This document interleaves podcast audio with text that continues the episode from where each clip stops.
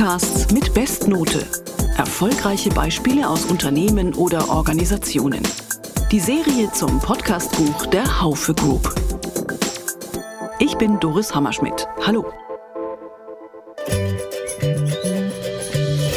Hallo, hier ist der Kaffee Podcast Onkel. Jetzt gibt's eine neue Folge vom Chibo Podcast und da geht es heute um unseren Kaffeekonsum und seine Auswirkungen. Ich glaube, wir müssen alle davon Abstand nehmen zu glauben, dass es diesen Quick Fix gibt und dass es irgendwo einen Haken gibt, der uns sagt, dieses Produkt ist perfekt, weil das gibt es in der Realität nicht. Ich glaube, wir müssen aufhören, so zu tun, insgesamt als Branchen, und das ist nicht nur Kaffee, sondern auch Textil und alle anderen Branchen, so zu tun, als ob es diese heile Welt gibt. Ja, was macht ein Unternehmen, das Kaffee verkauft, aber eben auch Unterwäsche oder Schneidebretter oder gar Blumen, wenn es einen Podcast macht? Es erzählt, was für tolle Produkte gerade im Angebot sind und wo man sie bestellen kann? Nein, das macht es genau nicht. Ein Beispiel dafür, welcher Ansatz viel besser ist, ist der Chibo Podcast Fünf Tassen täglich. Ich bin jetzt verbunden mit Sandra Koy und Karina Schneider, beide aus der Abteilung Corporate Communication bei Chibo. Erstmal schönen Dank, dass Sie dabei sind. Ja, vielen Dank, dass Sie uns eingeladen vielen haben. Dank, vielen Dank für die Einladung, ja. Wie war das denn bei Ihnen? Wer hat irgendwann gesagt, Mensch, Kinders, wir brauchen jetzt einen Podcast? Tatsächlich ist es so, dass wir schon eine ganze Weile über das Thema Podcast nachgedacht haben. Ähm, beginnend eigentlich schon so Ende 2018. Dann haben wir das aus verschiedenen internen Gründen nochmal einen Augenblick vertagt. Und dann 2019, eigentlich so im Sommer, äh, ging es so richtig los, dass wir ähm, gemerkt haben, wir wollen uns dem Thema nähern. Ähm, wir haben eine Idee gehabt, ähm, wie wir eben die Themen Kaffee und Nachhaltigkeit da zusammenbringen können. Und ähm, ja, zu den Hintergründen zum Blog sagt Sandra bestimmt gleich nochmal was. Aber tatsächlich haben wir uns dann relativ schnell zusammengenommen und eigentlich innerhalb von drei Monaten dann äh, sehr zackig losgelegt und sind dann an den Start gegangen, um einfach dann auch schnell ähm, auf der Welle quasi vorne mit zu surfen, als die Podcasts so richtig wie die Pilze aus dem Boden ploppten. Das heißt, Frau Koy, es gab da so einen kommunikationsstrategischen Ansatz mit einem Blog zusammen. Nee, ähm, äh, nee, so kann man das nicht sagen, aber wir haben unseren Corporate Blog seit 2011 am Start, ähm, der jetzt also wie gesagt schon im neunten Jahr ist. Sehr erfolgreich, zwei, drei, vier Jahre auch ähm, schöne Preise gewonnen hat, aber es ist ein bisschen aus der Mode gekommen, vielleicht aus der Zeit gekommen und wir haben gesagt, wir müssen unsere Inhalte, wir haben so schöne Inhalte gerade zum Thema Kaffee, zum Thema Produkte, zum Thema Nachhaltigkeit, die uns super wichtig sind, nochmal über einen anderen, moderneren, neuen Kanal loswerden. Da war das Thema Podcast natürlich schon so ein bisschen ähm, in aller Ohren, aber noch nicht so stark, wie es denn heute ist. Und gesagt, das wäre genau das richtige Tool, der richtige Kanal, um unsere Experten hier und unsere Kaffeeliebe, unsere Leidenschaft für nachhaltige Produkte und Lieferketten loszuwerden. Und insofern sehen wir den Podcast tatsächlich als Fortsetzung unseres Corporate Blogs. Jetzt haben Sie das gerade schon erwähnt. Sie haben ja da so eine Art Metaebenen-Ansatz gewählt. Also eben nicht, oh, boah, im Chibo-Shop gibt's jetzt wieder Unterhemden, Schneidebretter, was auch immer, sondern eben Sie sprechen ähm, mit Menschen, die im weitesten Sinne was zum Thema Nachhaltigkeit, Ernährung, Genuss, Lifestyle erzählen. Wie genau kam es zu diesem Ansatz? Haben Sie das ganz bewusst gemacht oder ist das jetzt einfach so eher so ein, so ein Nebenprodukt? Also im Blog haben wir auch schon Experten, die einfach über ihr Fachthema erzählen. Das kann ähm, die Qualitätsprüfung bei Kinderkleidung sein. Das kann die Kollegin ähm, zum Thema Menschenrechte in den Fabriken in unseren Ländern, wo wir eben auch produzieren, in Asien sein oder auch wirklich ähm, der Kaffeeeinkäufer in Honduras oder Guatemala. Also wir haben diese Menschen, die wirklich mit einer starken Leidenschaft unterwegs sind im Haus und von daher haben wir wirklich unser Blogkonzept ein Stück weit eben in Richtung Podcast umgesetzt. Das war jetzt gar nicht so ein großes Umdenken, um unsere Leidenschaft, um unsere Expertise loszuwerden und dass wir keine Produkt-PR in dem klassischen Sinne machen, das war uns eigentlich von Anfang an klar. Und wir haben natürlich auch den Vorteil, dass wir im, im Bereich des Podcasts einfach nochmal viel lebendiger sind. Also wir können den Menschen dann wirklich auch ihre echte Stimme geben und ein bisschen ausführlicher und dezidierter auch in die Themen hineingehen. Da ist, im Blog natürlich einfach aufgrund der Länge auch der ähm, Beiträge dann ja schon auch ein bisschen begrenzt. Und das, was vielleicht auch noch die Neuerung dann tatsächlich ist, im Blog sind wir ja in den Artikeln dann eigentlich doch mehr oder minder immer monothematisch, so wie Sandra das gerade berichtet hat. Und hier im Podcast schaffen wir jetzt tatsächlich die Vielfalt, die Chibo eben auch ausmacht, zu sagen, wir sind ähm, Kaffee, wir sind Non-Food und wir sind vor allen Dingen immer ein nachhaltiges Unternehmen und das verbinden wir, ohne dabei eben produktdicht zu sein, sondern eben den großen Bogen aufzuspannen. Das heißt, inwiefern ist der Podcast denn auch so ein bisschen ein eine Kommunikation nach innen? Also sprechen die Mitarbeiter auch darüber, so Mensch, ich habe dich im Podcast gehört. Ähm, Gibt es da auch eine eigene Dynamik nach innen? Ja, absolut. Also die Kollegen, ähm, das erste Feedback, was wir bekommen haben, die waren natürlich ganz begeistert, ähm, dass wir jetzt uns auch an dieses Format hineinwagen. Und wir nutzen natürlich auch unsere internen ähm, Kommunikationskanäle, wie das Intranet. Wir haben Pantry-Plakate, wir haben die Screens, wo wir die Mitarbeiter eben informieren und eben auch immer zu den neuen Podcast-Folgen dann abholen. Und ja, wir bekommen eigentlich glücklicherweise auch ganz positives Feedback, dass der eine dann dem anderen erzählt, Mensch, ich habe dich da gehört und das ist sehr spannend und ist einfach auch da ein tolles neues Tool, um für die Mitarbeiterkommunikation noch einen Schritt weiter zu gehen. Genau, und wir haben natürlich potenziell auch sehr viele tausend Hörer, die allein bei Chibo arbeiten in Deutschland, sei es in den Filialen, für die Supermärkten und natürlich auch hier in der Zentrale. 1800 Kolleginnen und Kollegen, für die das natürlich alle super relevant und spannend ist zu erfahren. Mal 30 Minuten, 40, 50, 60 Minuten zuzuhören, was eigentlich der Kollege zu einem bestimmten Thema, ähm, sei es vielleicht das Recycling von Sportkleidung oder neuen Fasern zu sagen hat. Also insofern ist das für die auch ein echter Mehrwert und wird auch sehr gut angenommen, in der Tat. Wie überprüfen Sie denn, ob Ihr Ansatz greift? Also wie kommen Sie wirklich an, an, an Feedback beziehungsweise an Zahlen? Wie, wie evaluieren Sie den Podcast? Mhm.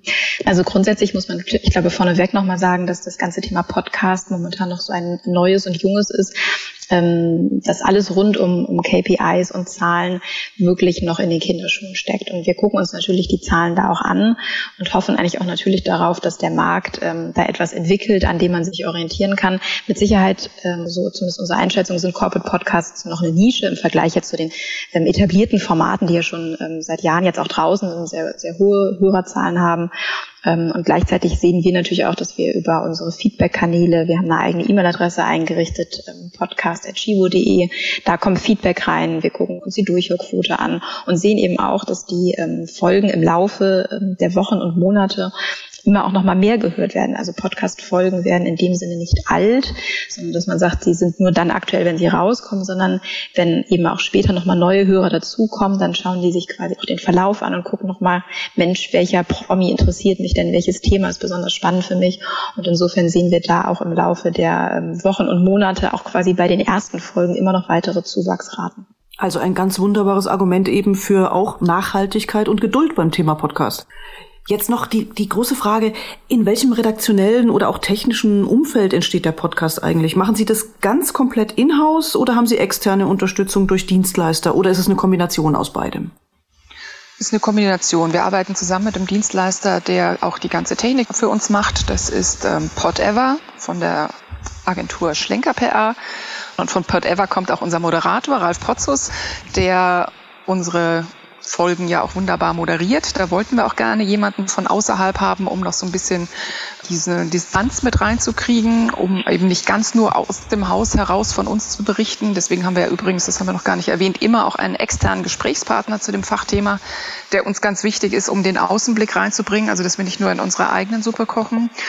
Und redaktionell ist es aber so, dass wir das wirklich aus unserer Abteilung herausstemmen. Wir sind nicht viele Kolleginnen und Kollegen hier in der Abteilung, das sind insgesamt zehn, wovon vielleicht zwei, drei, vier hauptsächlich daran beteiligt sind. Und insofern haben wir da gut zu tun mit redaktionell. Genau, ich glaube, das ist auch noch ein ganz wichtiger Hinweis, also für alle, die sich an das Thema Podcast neu heranwagen wollen.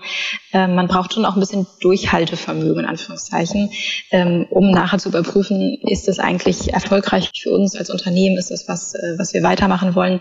Ähm, Podcasts äh, schießen jetzt nicht von 0 auf 100 gleich durch die Decke, sondern man sollte sich schon ein paar Monate, idealerweise eigentlich ein halbes Jahr oder ein Jahr Zeit geben, um eben zu schauen, ähm, kommen die Folgen an, kommen die Themen an. Wir selber lernen jedes Mal bei jeder Folgenaufnahme was Neues dazu, gerade auch was die Technik angeht. Jetzt kam Corona dazwischen und ähm, wir konnten uns quasi nicht mehr ähm, live treffen mit dem Moderator und den Gästen und ähm, sind auf einen Remote-Zugang umgeswitcht, um dann die Folgen eben aus dem Homeoffice aufzunehmen. Und ja, da passiert tatsächlich ganz viel am Markt, auch was die Technik angeht und was die Aufnahmemöglichkeiten angeht.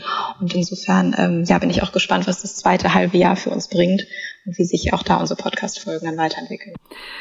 Was haben Sie denn noch vor mit den fünf Tassen täglich? Was soll noch weiter passieren? Gibt es konkrete Pläne, wie es weitergeht? Ja, also wir haben ja noch unendlich viele Themen, also gerade jetzt im Nachhaltigkeitsbezug und spannende Gäste von außerhalb, die wir super gerne alle kennenlernen würden und dazu einladen. Also da steht unsere Themenplanung auch schon für das zweite Halbjahr ganz gut und das kann Karina gleich noch ergänzen. Wir wollen uns jetzt nochmal in Sommer-Spezialfolgen nochmal ganz ähm, auf Kaffee konzentrieren und da nochmal sehr viel Liebe und Leidenschaft dem Hörer rüberbringen und da bin ich auch schon ganz gespannt drauf, wie das ankommen wird. Genau, ich glaube, bei Kaffee ist die Geschichte nie auserzählt. Also so viele Deutsche trinken Kaffee. Ähm, da haben wir ganz viele neue Zahlen, Daten und Fakten jetzt auch bereit und werden, wie Sandra gerade sagte, nochmal ein Kaffeespezial im Sommer starten, äh, mit mal eben nachgeschenkt und ähm, dort eben Sonderfolgen drehen. Dann kommt natürlich im Herbst äh, auch der Tag des Kaffees. Da wird es wieder ein bisschen wärmer und gemütlicher. Da gehen alle nach drinnen und da ist sowieso die große Kaffeetrinkzeit. Und da haben wir uns dann vorgenommen, nochmal ein bisschen genauer auch auf das Thema Kaffee zu schauen und zu gucken, wie sieht es denn eigentlich im Ursprung aus? Aus. Ähm, vielleicht rufen wir mal am Ursprung bei den Kaffeefarmern an und machen da einen, einen Call, eine Podcast-Folge oder wir gucken ähm, auf Aufbereitungs- und Zubereitungsthemen, also dass wir wirklich nochmal das Expertenwissen, was wir hier auch haben, ähm, zum Kaffee und zur Nachhaltigkeit dort ähm, ein bisschen weiter ausbreiten können.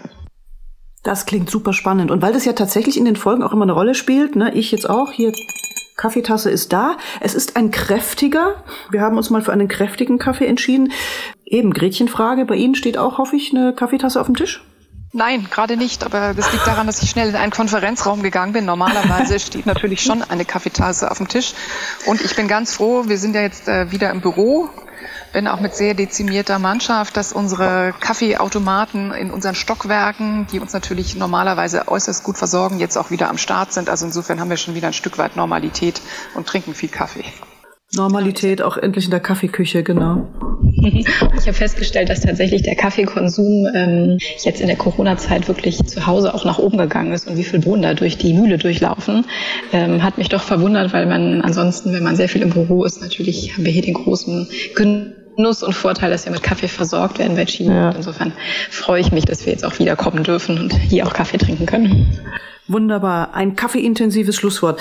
Frau Koy, Frau Schneider, ich danke Ihnen ganz herzlich, dass Sie dabei waren. Wünsche Ihnen wirklich noch ganz viel fröhliches Podcasten und ja, herzlichen Dank. Vielen Dank. Produzieren Sie doch auch einen Podcast mit Bestnote. Alle Infos, Tipps und Tricks dafür finden Sie in meinem Podcastbuch. Das gibt's überall da, wo es Bücher gibt. Oder schauen Sie gleich direkt vorbei auf shop.haufe.de. Stichwort Podcast.